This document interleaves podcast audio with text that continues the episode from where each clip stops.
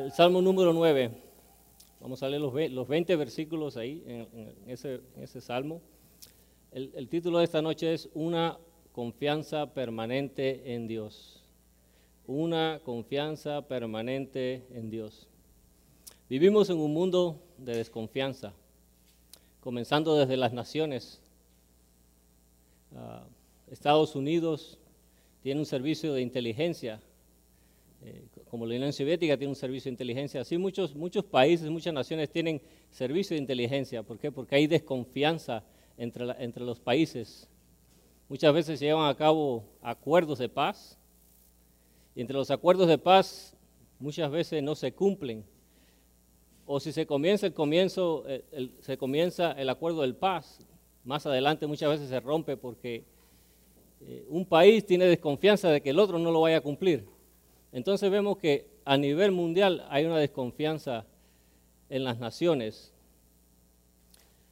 Así como existe desconfianza entre las naciones, también existe desconfianza entre los individuos, entre las personas, entre las personas a nivel mundial. Existe una desconfianza entre los individuos. Pero hoy en día las personas están aprendiendo a no confiar. Porque es lo que se mira hoy en día. Las naciones lo, ponen, a los individuos también lo hacemos y lo que estamos aprendiendo es a no confiar. Y muchas veces a- lo- los individuos comi- comienzan a confiar en ellos mismos nada más. En ellos mismos nada más. Con frecuencia las promesas no significan nada. eh, casi nada. Y las mentiras son prácticas ah, comunes en nuestra sociedad. En medio de la confusión que, siempre genera la mentira y la desconfianza, la gente busca algo o alguien en que depositar la confianza. Algunos, se vuelcan hacia, hacia los dioses, buscan eh, confianza en las religiones creadas por el hombre. Ah, y quizás podemos hacer una lista grande, ¿no? Muy grande de, de- de- todas estas cosas. Entonces surge una pregunta. ¿En quién usted confía en estos momentos? Y si usted no confía en nada ni en nadie en estos momentos, la pregunta sería, ¿en quién podemos confiar? El Salmo número 9, que estudiaremos esta noche, el salmista nos invita a que pongamos nuestra confianza en Dios. Los invito a que, a que leamos junto el versículo número 10. En el Salmo número 9, el verso número 10 dice, en ti pondrán su confianza los que conocen tu nombre, porque tú, oh Señor, no abandonas a los que te buscan. El salmista nos dice que pongamos nuestra confianza en Dios. Nota conmigo que Él no abandona a los que le buscan, dice el salmista. En el único que podemos confiar sin reserva alguna es en Dios, debido a su carácter. ¿Ok? El carácter de Dios dice, Él no puede mentir. Tito 1.2, eh, está, en el PowerPoint, Tito 1.2 dice, en la esperanza de la vida eterna, la cual Dios, que no miente, prometió desde antes de los principios de los siglos. Todo lo que dice o hace es absoluta verdad. No se contradice. Cuando hace una promesa, la cumple. Nunca se desvía de su voluntad, ni de su palabra. Ahora surge la pregunta, ¿conoces a Dios de esta manera? ¿Conozco yo a Dios de esta manera? ¿O has reconocido su fidelidad a favor tuyo, a favor mío? El rey David nos mostrará en el Salmo que si confiamos en Dios, tendremos victoria. Si confiamos en Dios, tendremos victoria. La confianza que tenía David en Dios trajo muchas victorias a su vida. Muchas vic- victorias a su vida. Si miramos al pasado, hacia atrás, en nuestras vidas, ¿dónde estábamos? ¿De dónde, de dónde Dios nos rescató? ¿Cuántas victorias hemos, hemos tenido en nuestras vidas? Porque Dios, hemos confiado en Dios y hemos tenido victorias en nuestras vidas. Ahora, cuando tenemos todo esto, que miramos todo lo que Dios ha hecho, ¿cuál es el resultado cuando nosotros miramos la mano de Dios en nuestras vidas? Como dice el salmista, el resultado es glorificar a Dios y alabar a Dios. Nota conmigo el versículo 1 y el versículo 2. Dice, te alabaré, oh Jehová, con todo mi corazón. Cantaré todas tus maravillas. Me alegraré y me regocijaré en ti Cantaré a tu nombre, oh Altísimo. Glorificar a Dios y alabar a Dios. Eh, muchas veces pensamos que al hacer esto es como recitar los atributos de Dios, pero hay mucho más allá de recitar los atributos de Dios. Nota conmigo lo que nos dice aquí. Dice, sino también recitar sus obras, sus maravillas, lo que Dios ha hecho en tu vida, lo que Dios ha hecho en mi vida. Ya que sus atributos son desplegados en sus obras.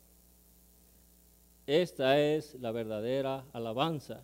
Ese es el motivo por el cual ah, usted tantas veces lee en los salmos y oye la repetición de lo que Dios ha hecho. Eh, por ejemplo, cuando él dice, oh Dios, tú eres el Dios que dividió el mar rojo, o tú eres el Dios que sacó al pueblo de Egipto. Oh Dios, tú eres el que hizo que el agua fluyera de la roca. Tú eres el Dios que nos alimentó con maná en el desierto. Y David comienza a hablar de las obras de Dios, de las obras de Dios que ha hecho en su vida y también a favor de su pueblo Israel. Es cuando usted y yo vamos delante de Dios y comenzamos hablar de sus atributos, pero también de sus obras. Decimos, gracias Señor porque me has dado una nueva vida. Gracias Señor porque ahora tengo una nueva identidad y ahora soy tu hijo, tu hija, y, usted y yo comenzamos a hablar de las maravillas, ¿no? De las victorias que Dios ha hecho en nuestras vidas, ah, que son muchas, quizás son muchas. Ah, podemos mirar hacia atrás, hacia el pasado, y también quizás en el presente hay muchas victorias. Nota conmigo el versículo 3, dice, mis enemigos volvieron atrás cayeron y perecieron delante de ti. Ahora vamos a mirar algunas de las victorias que Dios le dio a David sobre sus enemigos.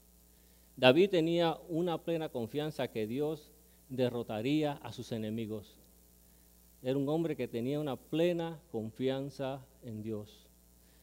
Primera de Samuel, primera de Samuel 17, 51, ahí, ahí está la, la pantalla. Así fue como David triunfó sobre los filisteos. Los hirió de muerte con una onda y una piedra sin empuñar la espada. ¿Se acuerda de cuando él venció al gigante, al Goliat? Salmo, uh, primera de Samuel 18:5 dice, cualquier encargo que David recibía de Saúl, lo cumplía con éxito, de modo que Saúl lo puso al mando de todos sus ejércitos. ¿Nota? Primera de Samuel 18:14 dice, David tuvo éxito en todas sus expediciones porque el Señor estaba con él. Primera de Samuel 19:8 dice, y volvió a estallar la guerra. David salió a pelear contra los filisteos y los combatió con tal violencia que tuvieron que huir. Si depositamos toda nuestra confianza en Él, Él peleará por nosotros nuestras batallas. Así como David puso toda su confianza en Dios y Dios peleó todas sus batallas por él. Salmo 9.4 dice, porque has mantenido mi derecho y mi causa, te has sentado en el trono juzgando con justicia. Dios es el juez.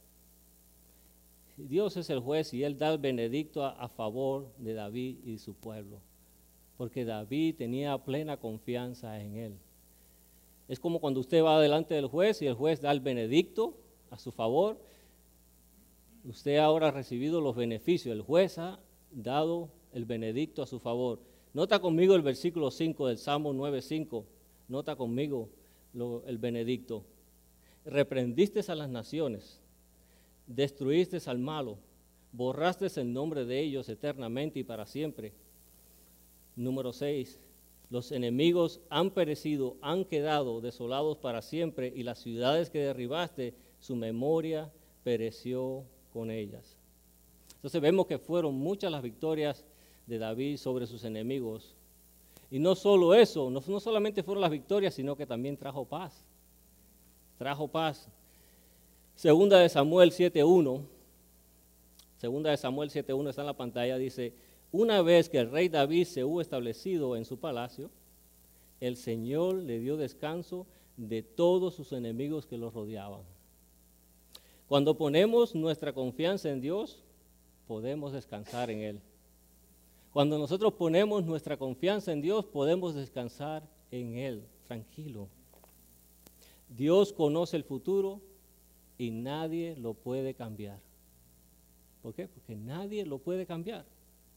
Él ya ha dado el benedicto. ¿Y quién puede cambiar ese benedicto? Nadie lo puede cambiar. Él ha dado el benedicto a nuestro favor, a favor de David, y nadie podía cambiar esto. Salmos número 7, 9, 7 dice, pero Jehová permanece para siempre.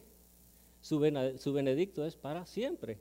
Ha dispuesto su trueno para juicio, él juzgará al mundo con justicia y a los pueblos con rectitud. Dios es eterno, Él permanece para siempre y su justicia es para siempre. Su justicia es para siempre. Todas las cosas en el universo cambian, excepto Dios. La tierra ha sufrido cambios. los planetas sufren cambio. Ah, hubo un tiempo que la atmósfera ha sufrido cambio. Todo va cambiando, pero Dios no cambia. Nota conmigo eh, segunda de Pedro 3.6. Segunda de Pedro 3.6 está en la pantalla, dice, pero por lo cual el mundo que entonces pereció anhelado, en agua, vemos un cambio que hubo. El mundo fue anhelado en agua, hubo un cambio. Eh, segunda de Pedro 3.7 dice, más los cielos que son ahora y las tierras que son conservados por la misma palabra, guardados para el fuego del día de juicio y de la perdición de los hombres impíos. So, en el futuro van a haber cambios. Pero Dios él no cambia. Él, no cambia. Todas las cosas en el mundo y en el universo cambian, excepto Dios. Él es inmutable, Él no cambia. Nota lo que dice David en el versículo 9. Maravilloso versículo.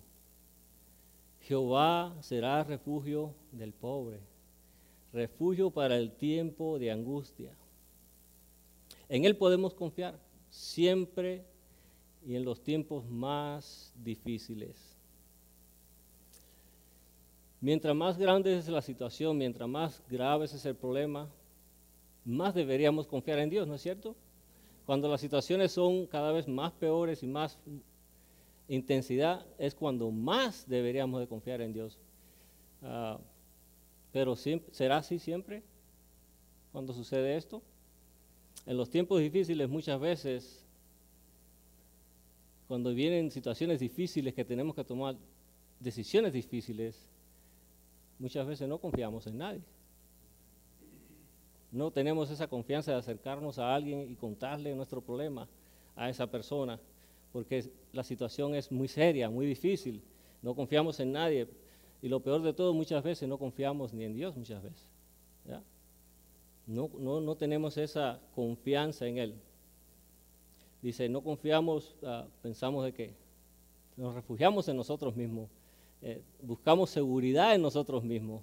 Eh, y yo me apunto aquí en esto porque como seres humanos tenemos esa tendencia nosotros mismos de confiar en nosotros mismos eh, en, esos momentos. muchas veces me enfrento a situaciones donde busco refugio yo en mí mismo, donde según trato de protegerme, yo mismo trato de protegerme, donde pienso que yo tengo el control porque pienso que mi capacidad que yo tengo, mi inteligencia, mi sabiduría, eh, me va a llevar por un buen camino.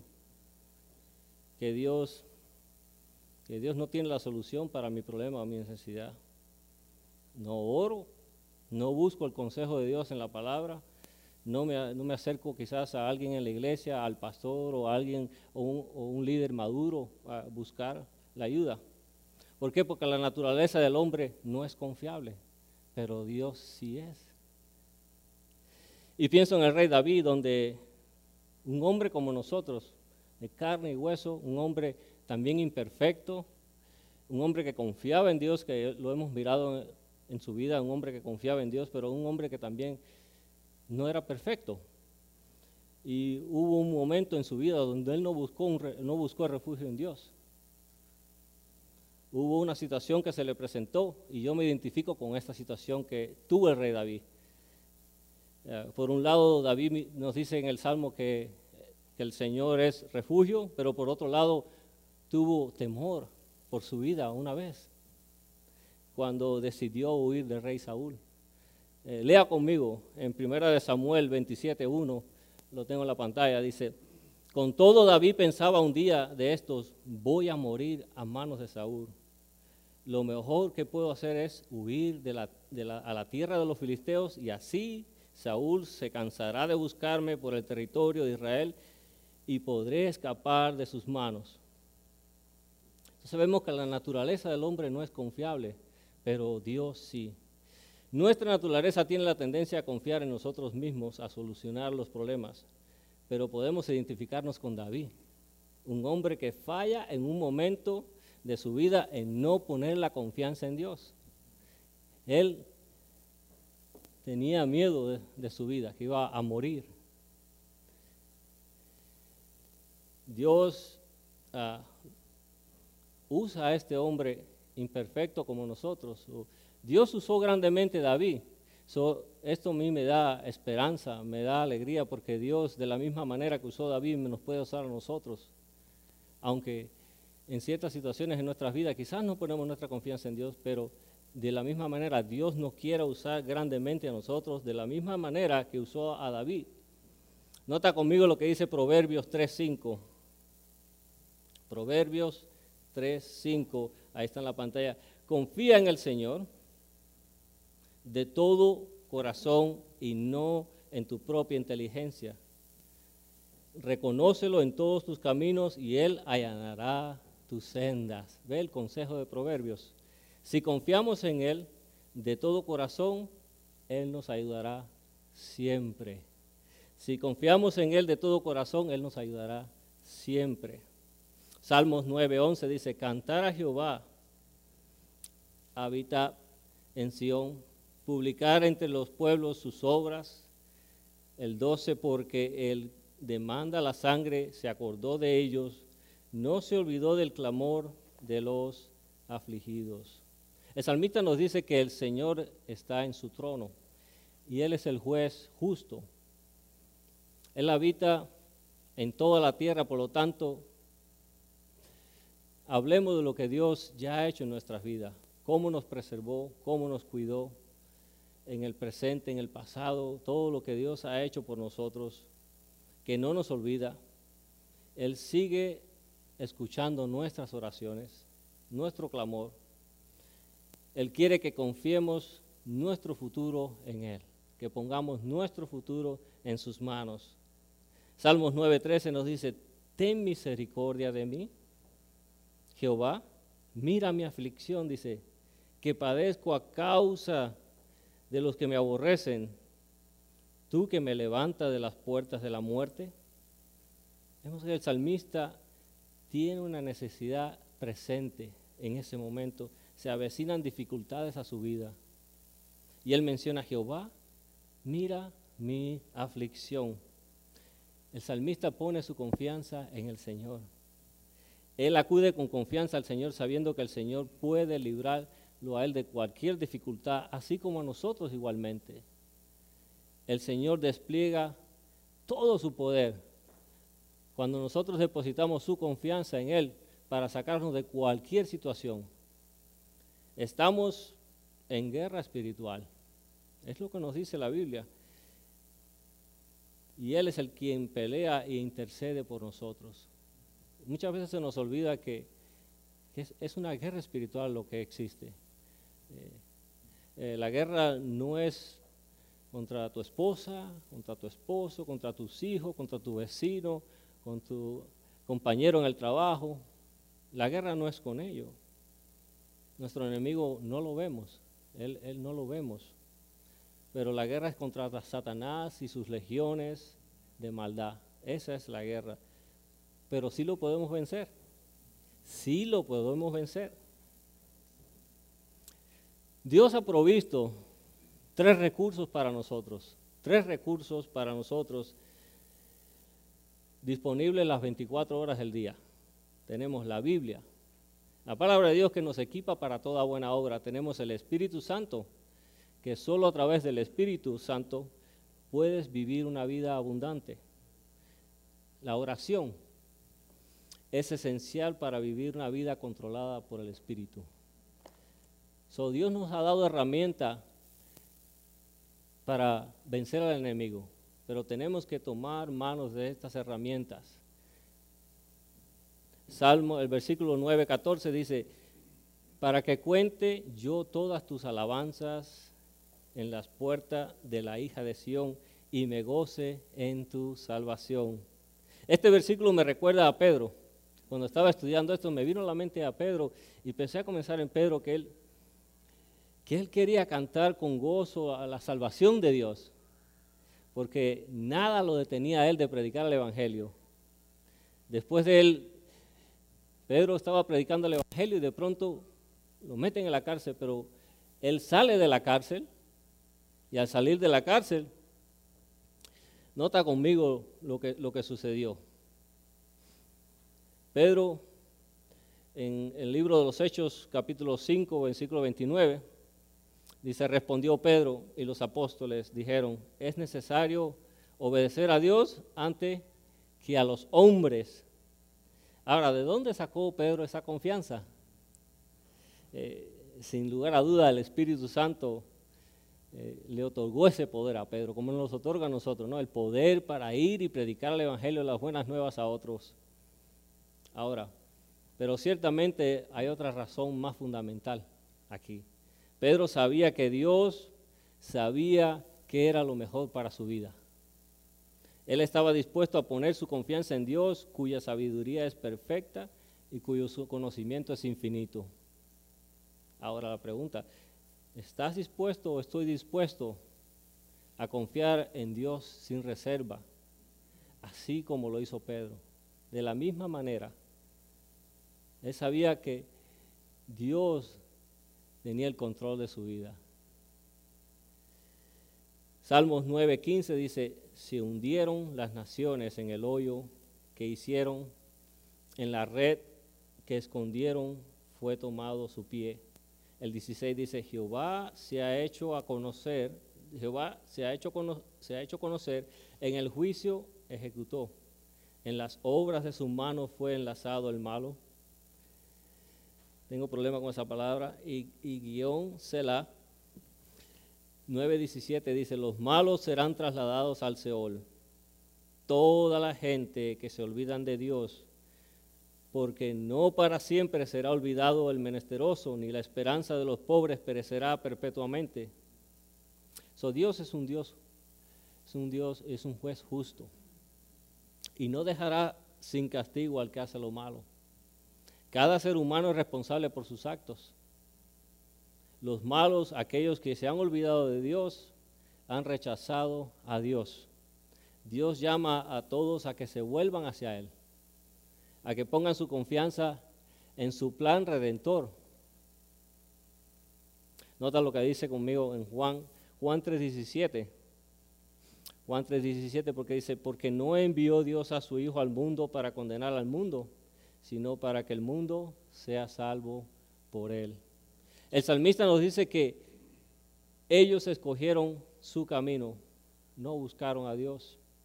Ellos han escogido el camino ancho que lleva a la destrucción y serán destruidos. Jesús dijo en Mateo 7, 13 y 14, dice, entrad por la puerta estrecha porque ancha es la puerta y espacioso el camino que lleva a la perdición, y muchos son los que entran por ella. Porque estrecha es la puerta y angosto el camino que lleva a la vida, y pocos son las que la hallan. Pero Dios es el, es el campeón del, del débil, del necesitado. Él promete que no será así siempre. Dios juzgará a las naciones malvadas que se han olvidado de Él y que no quieren ayudar a su pueblo. Él conoce nuestras necesidades. conoce nuestra tendencia que tenemos a desesperarnos. Y nos ha dado la promesa de que Él mismo cuidará de nosotros. Aun cuando los demás se olviden de nosotros, aun cuando nadie se acuerde de nosotros, el Señor siempre nos recordará, siempre nos recordará. Salmo 19, 19 dice, levántate, oh Jehová, no se fortalezca el hombre sean juzgadas las naciones delante de ti, pongo Jehová temor en ellos, conozcan las naciones que no son sino hombres, Selah. El salmista usa aquí un imperativo. Él dice, levántate, oh Jehová, y pide, y pide a Dios que le dé la victoria sobre sus enemigos, que también son los enemigos de Dios. Nuestros enemigos también son sus enemigos. Él confía en el Señor en su presente y confía también en el futuro. El salmista conoce el amor de Dios que Dios tiene para su pueblo y el Señor lo ha demostrado a su pueblo. Primera de Juan 4:16 nos dice, y nosotros hemos conocido y creído en el amor que Dios tiene para con nosotros que Dios es amor, y el que permanece en amor, permanece en Dios y Dios en él. Y esto se ha perfeccionado el amor en nosotros para que tengamos confianza en el día del juicio, como pues Él es, así somos nosotros en este mundo. Dice primera de Juan 4:17. Entonces debemos de acordarnos del amor de Dios lo que ha hecho por nosotros en el pasado, en el presente y lo que va a hacer por nosotros en el futuro. Sabemos que Él nos ama perfectamente. El amor de Dios es la fuente de todo amor humano. Su amor siempre permanece en nosotros para que tengamos confianza. El amor de Dios siempre permanece en nosotros para que tengamos confianza, una confianza permanente en Él. Amén.